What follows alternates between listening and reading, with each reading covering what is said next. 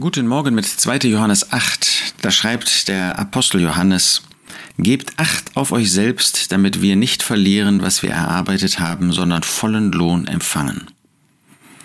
Wieder mal ein bemerkenswerter Vers in Gottes Wort. Jeder Vers ist bemerkenswert, ist bedenkenswert, ist ein Vers, der in unser Leben, in unser Herzen hineinspricht. Aber hier ist doch etwas Besonderes. Gebt Acht auf euch selbst, das können wir verstehen.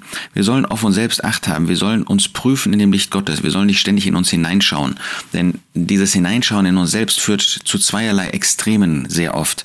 Einerseits, dass man resigniert, dass man sieht, man ist nichts wert, man macht so viele Fehler, es lohnt sich nicht und man gibt auf. Oder andere sind so, dass sie sagen, wow, was ich doch geschafft habe, wie gut ich doch bin im Vergleich zu anderen, äh, das ist doch gar nicht so schlecht. Und da wird man hochmütig. Und beides ist ein irreführender Weg. Nein, aber wir sollen Acht haben auf uns selbst. Wir sollen prüfen im Licht Gottes, das heißt in dem Licht des Wortes Gottes, ob unser Leben wirklich ein Leben ist, das den Herrn Jesus ehrt, das in Übereinstimmung mit seinem Wort ist, wo die biblischen äh, Merkmale, die biblischen Maßstäbe auch in unserem Leben wirksam werden. Und jetzt kommt es, damit wir nicht verlieren, was wir erarbeitet haben. Wir, die Apostel, wir, Johannes, wir, Paulus, wir nicht verlieren, was wir erarbeitet haben. Ihr Lohn hängt von uns ab. Man kann gut verstehen, ähm, dass das für ähm, viele ähm, Abschreibende des äh, Neuen Testamentes so komisch war, dass sie daraus eine Veränderung haben ableiten lassen. Damit ihr nicht verliert, was wir erarbeitet haben, sondern vollen Lohn empfangen.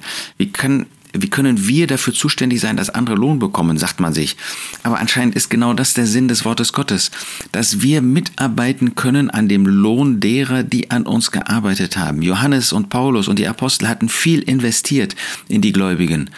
Und Gott macht den Gläubigen deutlich, ihr könnt mitweben an diesem Geschenk, an diesem Lohn, den äh, Johannes und die anderen Apostel bekommen damit wir nicht verlieren, was wir erarbeitet haben. Sie würden ein Stück weit ihres Lohns verlieren. Wir finden das an anderer Stelle, dass Paulus sagt, ihr seid doch meine Krone, ihr seid meine Freude, ihr seid das, wo, wofür ich ähm, auch einen gewissen, ja, einen gewissen Lohn bekomme, eine Krone. Das ist ähm, einfach ein, ein wertvoller Gedanke. Und wir wollen uns das zu Herzen nehmen.